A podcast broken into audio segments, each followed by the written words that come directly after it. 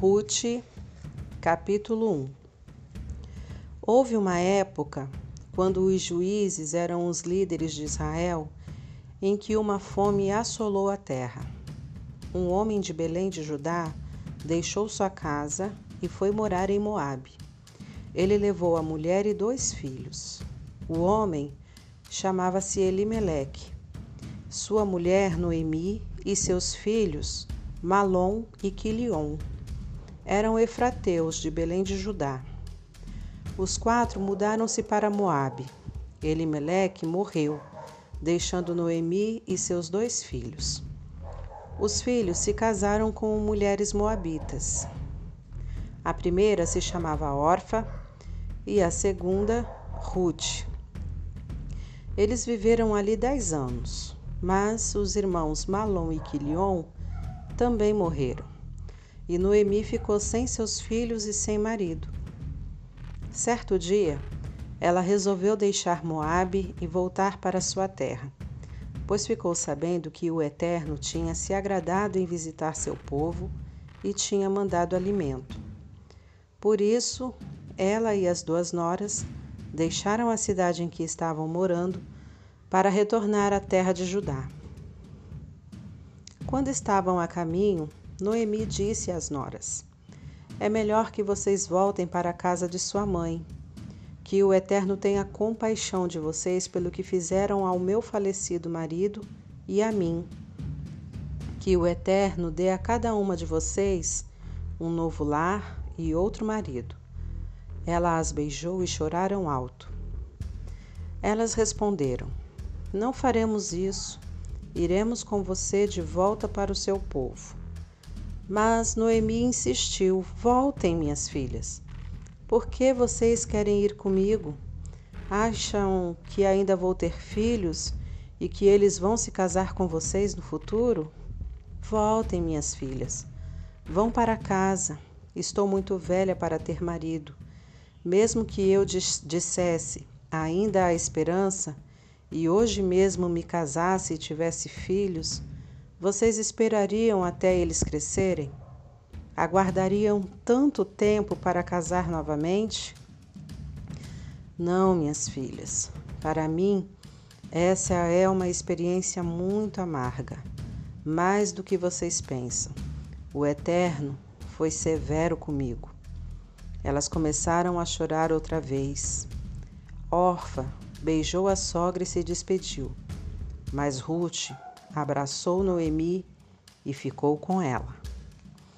Noemi disse: Veja, sua concunhada voltou para casa para morar com seu povo e seus deuses. Volte com ela. Mas Ruth disse: Não me force a abandoná-la, não me faça voltar para casa. Aonde você for, eu também irei Onde você viver, eu viverei. O seu povo será o meu povo, e o seu Deus, o meu Deus. Onde você morrer, também eu morrerei, e ali serei sepultada. Que o Eterno me ajude, nem a morte nos separará. Quando Noemi percebeu que Ruth estava determinada a acompanhá-la, desistiu de tentar convencê-la a ficar então as duas foram para Belém. Quando chegaram a Belém, a cidade inteira comentou: Será que é mesmo Noemi? Depois de tanto tempo ela está de volta? Ela respondeu: Não me chamem de Noemi, mas de Amarga. O Todo-Poderoso foi severo comigo. Saí daqui cheia de vida, mas o Eterno me fez voltar sem nada, apenas com a roupa do corpo. Por que vocês me chamariam de Noemi? O Eterno não o faria. O Todo-Poderoso arrasou comigo. Foi assim que Noemi voltou de Moabe, com Ruth, a Moabita. Elas chegaram a Belém no início da colheita da cevada.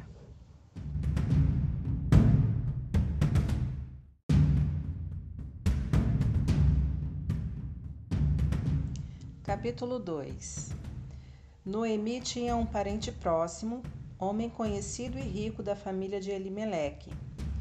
Ele se chamava Boaz. Certo dia, Ruth, a Moabita, disse a Noemi: Vou sair para trabalhar. Vou apanhar espigas atrás do ceifeiro que me tratar bem. Noemi concordou. Vá, minha filha. Então ela partiu. Começou a colher espigas atrás dos ceifeiros. Sem perceber, entrou no campo de Boaz, parente de seu falecido sogro. Naquele momento, Boaz chegou de Belém e saudou os trabalhadores. O Eterno esteja com vocês. Eles responderam: O Eterno abençoe o Senhor. Boaz perguntou ao jovem encarregado dos trabalhadores: Quem é aquela jovem? De onde ela veio?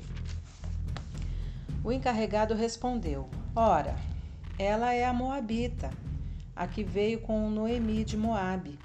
Ela me pediu: permita-me recolher e juntar espigas atrás dos ceifeiros. Desde então ela está aí, desde cedo até agora, trabalhando quase sem descanso. Boaz disse a Ruth: Ouça, minha filha, de agora em diante não vá colher em outro campo. Fique aqui com minhas jovens. Observe onde elas estão colhendo e acompanhe-as. Não se preocupe. Dei ordem aos meus servos para não perturbarem você. Quando ficar com sede, beba a água dos potes que os trabalhadores encheram. Ela se prostrou com o rosto em terra. Porque o Senhor me trata com bondade? Logo eu, uma estrangeira. Boaz respondeu: Já me falaram a seu respeito. Soube que você tratou bem sua sogra depois da morte de seu sogro e que deixou seu pai, sua mãe e sua terra natal para morar no meio de desconhecidos. Que o Eterno a recompense pelo que você fez e que o Deus de Israel, a quem pediu abrigo, seja generoso para com você. Ela disse: Senhor, quanta generosidade, quanta bondade. Eu não mereço. Fico comovida de ser tratada desta maneira, pois nem sou daqui. Na hora de comer, Boaz convidou-a. Venha cá, coma um pedaço de pão, molhe-o no vinho. Ela se juntou aos trabalhadores. Boaz passou o grão torrado para ela, ela comeu a porção dela e ainda sobrou. Quando ela se levantou para voltar ao trabalho, Boaz deu ordem aos seus servos: Deixe que ela ajunte aonde ainda há bastante espiga no chão facilitem o trabalho para ela. Aliás, deixem para trás algumas das boas espigas para ela juntar. Quero que dê a ela um tratamento especial. Ruth recolheu espigas no campo até a tarde. Ela debulhou o que havia colhido e chegou a quase uma arroba de cevada. Ela juntou tudo, voltou para a cidade e mostrou para a sogra o resultado do seu dia de trabalho. Ela também trouxe o que sobrou do almoço. Noemi perguntou: Onde você colheu hoje? No campo de quem você esteve. Bendito seja aquele que cuidou tão bem de você. Ruth contou à sua sogra: O homem com quem trabalhei hoje se chama Boaz. Noemi disse à sua nora: O Eterno o abençoe Afinal, Deus ainda não nos abandonou. Ele nos ama tanto na hora difícil quanto nos bons momentos. Noemi prosseguiu: Ruth, aquele homem é nosso parente. Ele é um dos nossos resgatadores. Ruth, a Moabita, disse: E tem mais. Ele também me disse: Fique aqui com as minhas trabalhadoras até o fim da colheita. Noemi disse a Ruth: que notícia maravilhosa, minha filha! Faça isso. Você estará protegida na companhia dessas moças. Agora não há perigo de você ser molestada no campo de um estranho.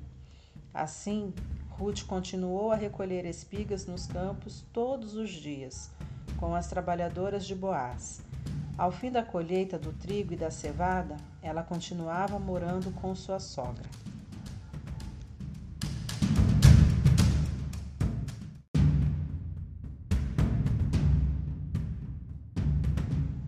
Capítulo 3 Certo dia, Noemi disse a Ruth: Minha filha, não acha que está na hora de procurarmos um lar para você, para que você seja feliz?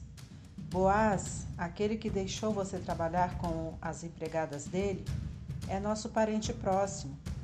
Talvez seja o momento de fazer alguma coisa. Hoje à noite ele vai debulhar cevada na eira. Por isso, tome um banho e use perfume.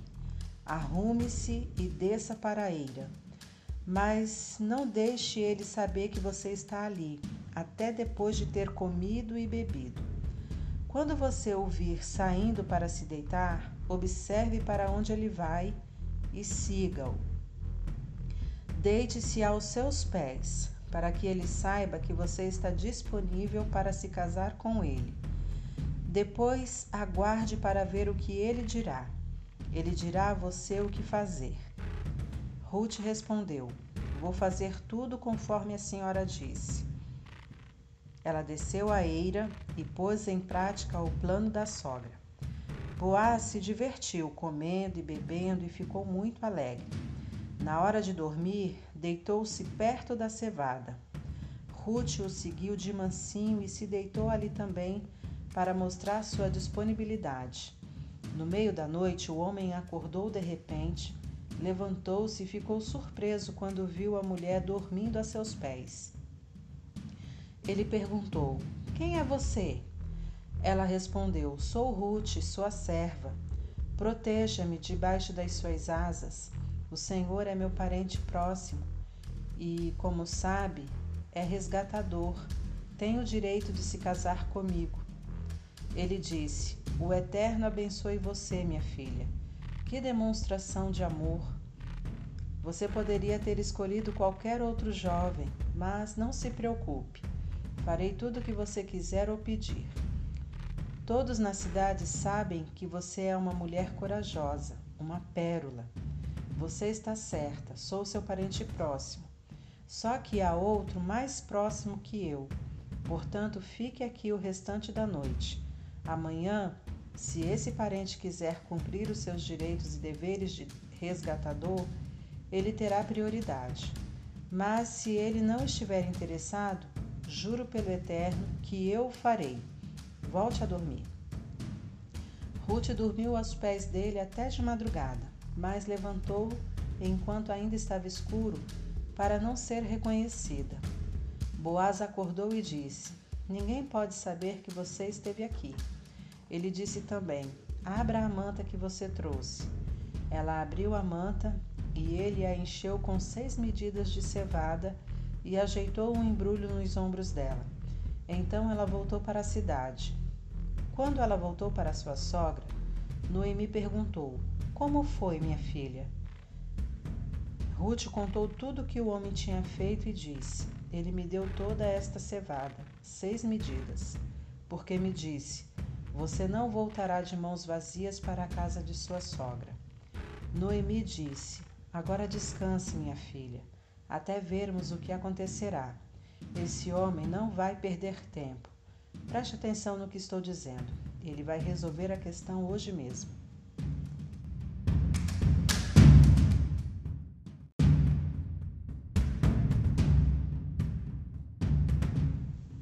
Capítulo 4 Boaz foi direto para a praça da cidade e ficou aguardando.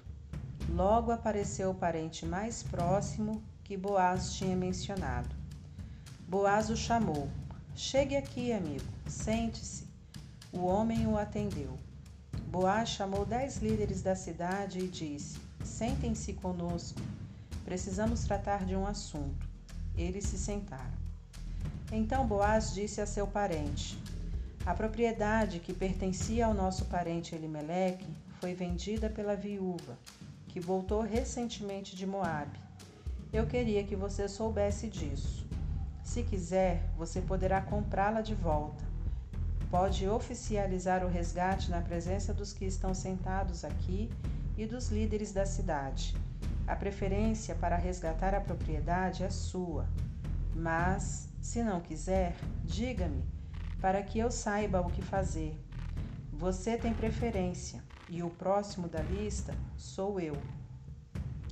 Ele respondeu: Eu comprarei. Boaz acrescentou: Sem dúvida, você está ciente de que, quando você comprar o campo de Noemi, terá de assumir Ruth, a Moabita, viúva de nosso falecido parente, como parte da responsabilidade de resgatador, e ter filhos com ela para manter a herança da família. Mas aí o homem disse: Nesse caso, não posso resgatar a propriedade, porque estaria arriscando o que já é minha herança. Você está livre para fazê-lo. Cedo os meus direitos, pois não posso resgatá-la. Antigamente em Israel era assim que se tratavam negócios de propriedade e herança. O homem tirava as próprias sandálias e as entregava para outra pessoa. Em Israel, isso correspondia a um selo oficial ou uma assinatura. Então, quando o parente resgatador de Boaz disse: Você está livre para comprar a propriedade, ele tirou as sandálias para, ser, para selar o acordo. No mesmo dia, Boaz declarou aos líderes e a todos os habitantes da cidade que estavam na praça: Na praça.